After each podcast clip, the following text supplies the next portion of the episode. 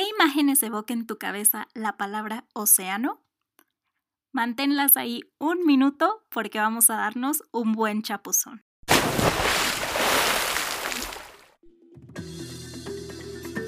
Climatízate es un podcast para compartir ideas, historias, datos y mucho más con un objetivo principal, hacer del planeta un mejor lugar para la vida. ¿Me acompañas? Saludos al otro lado de la bocina. Espero estés muy bien y estés terminando el mes con la mejor actitud posible. Por lo pronto yo te traigo, como siempre, un episodio súper ameno.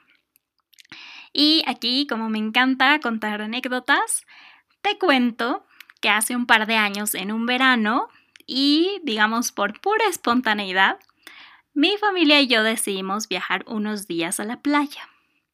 Armando presupuestos y decidiendo cómo movernos, optamos por pasar unos días en Puerto Escondido, que es una ciudad pequeña, costera, en el estado de Oaxaca, al sur de México y que da cara al Océano Pacífico. Me acuerdo muy bien que antes de salir de viaje, yo, que soy señorita Google Maps, me metí a ver satelitalmente en qué punto de la costa se encontraba Puerto Escondido, así por pura curiosidad. Y en ese mismo momento fui bajando y bajando el mapa y lo que descubrí me fascinó y hasta se lo comenté al marinero que nos llevó de paseo en su lancha, me acuerdo muy bien. Lo que hallé fue que si de Puerto Escondido uno quisiera lanzarse al alta mar y siguiera navegando en línea recta, en línea recta hacia abajo, no volvería a tocar tierra firme, sino hasta llegar a la Antártica. Y si no me crees, chécale en el Google Maps porque vas a ver que es cierto. Pero ¿por qué te cuento esto? Además de que personalmente me parece que es algo interesantísimo. Lo hago para poner en perspectiva la dimensión del océano que nos rodea. ¿A poco no? El océano tiene esa capacidad única de inspirar muchísimo anhelo, magia y hasta temor. Seguramente has escuchado aquella frase que dice que al mar se le respeta.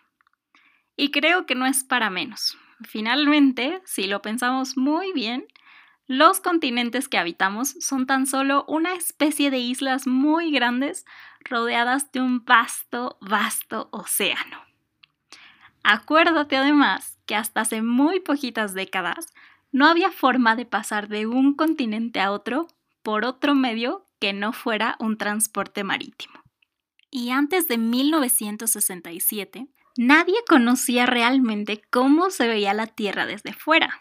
Ese fue el año en el que el satélite ATS-3 tomó la primera fotografía a color de la Tierra desde el espacio lo que permitió comprobar aquello que muchísimos seres humanos ya sabían desde hace siglos, que la Tierra es un planeta primordialmente azul, como el mar azul, bien diría Cristian Castro. Tan solo imagina lo que debían sentir las personas a bordo de las primeras expediciones de alta mar. Siempre me he preguntado qué se sentirá hallarse a mitad del océano sin ningún punto de tierra firme a la vista, por días, semanas y hasta meses, sin saber hasta dónde puede extenderse.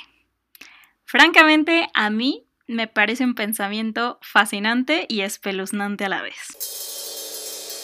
Pues bien, todos estos minutos introductorios de apreciación al océano me llevan a concluir que este cuerpo de agua es el verdadero protagonista de nuestro planeta. No por nada se extiende cubriendo el 70% de la superficie del planeta y es el lugar de origen de la vida.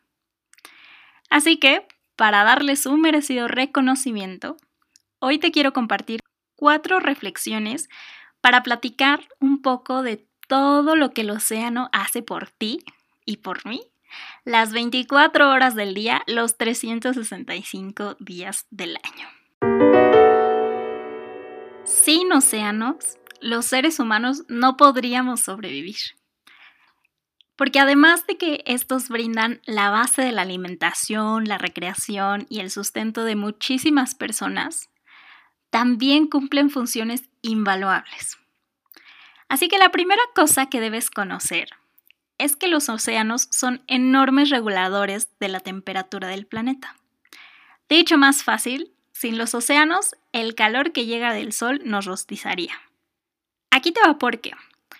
Resulta que el agua tiene mucha mayor capacidad de absorción del calor que la que tiene el aire. Hay un experimento muy sencillo que se puede hacer para entender esto. Te lo platico. Si a un globo inflado le pasamos un encendedor cerca, este se va a tronar instantáneamente. En cambio, si ese globo lo rellenamos primero de agua y le acercamos el encendedor, no se va a reventar. Y esto sucede porque el agua del globo absorbe todo el calor, evitando que el hule del globo se derrita y por eso se truene. De esa misma manera, los océanos pueden absorber mil veces más calor que la atmósfera. Y de hecho, más del 90% del calentamiento global está siendo almacenado por los océanos. Pero mucho ojo, esto no significa que así ya la libramos. Qué padre sería decir eso. Pero no, porque el que el océano absorba mayor calor no solo genera cambios sustanciales en la flora y fauna del océano o en su dinámica misma, sino también el calor lo que hace es generar que el agua se expanda y ocupe más espacio. Eso ocasiona en parte el famoso aumento del nivel del mar. La segunda cosa que todas las personas deberíamos saber de los océanos es que estos generan, escucha bien, entre el 50 y el 80% del oxígeno del planeta. Tú ya sabes que el oxígeno es el elemento más básico que los seres humanos necesitamos respirar. Y seguramente sabes que el oxígeno viene de las plantas porque absorben CO2 y liberan oxígeno. Esto a través del famosísimo proceso de la fotosíntesis. Sin embargo, pocas veces se hace hincapié en la enorme cantidad de plantas, bacterias y algas acuáticas que llevan a cabo el proceso de fotosíntesis también y que son responsables de más de la mitad de generación de oxígeno en el planeta. Sin la flora oceánica, sencillamente no podríamos respirar.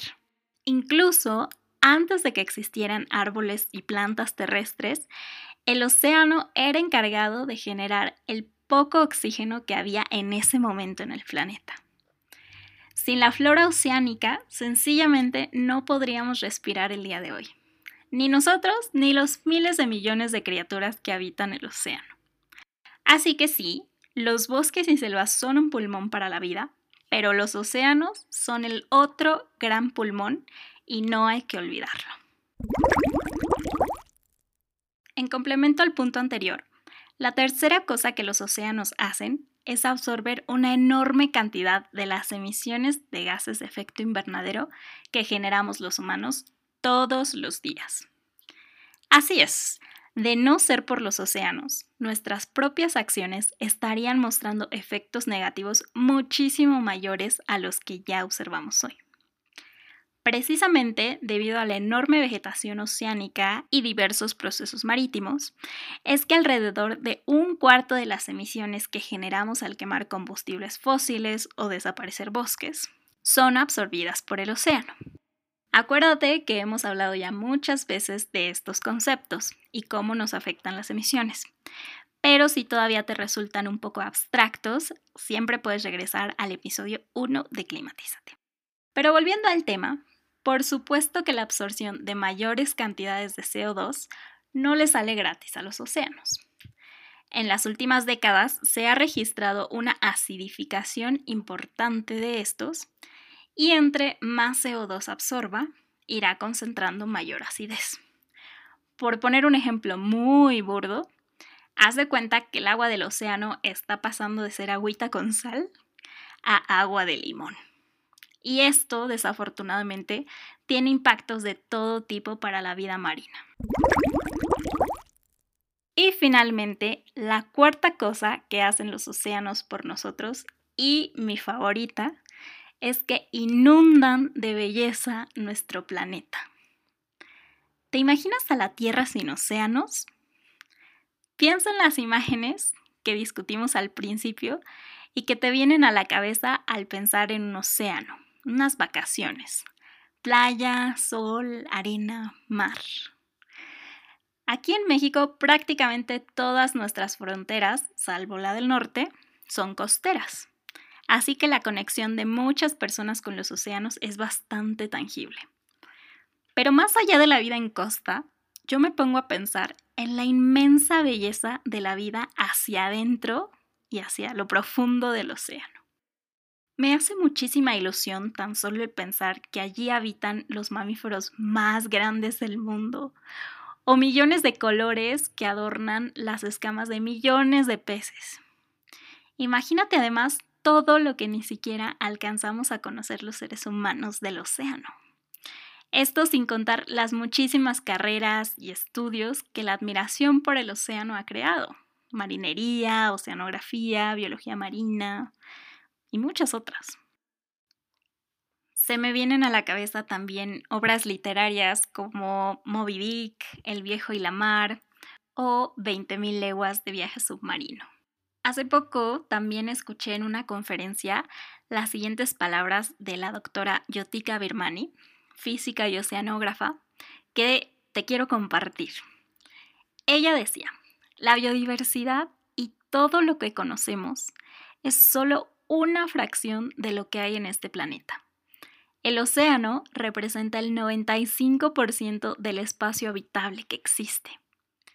Así que, si tomamos absolutamente cada cosa que conocemos de cada continente, eso representa tan solo el 5% de lo que hay en el planeta Tierra. Eso es cuán poco conocemos. Personalmente, sus palabras me dejaron boquiabierta. ¿Y a ti?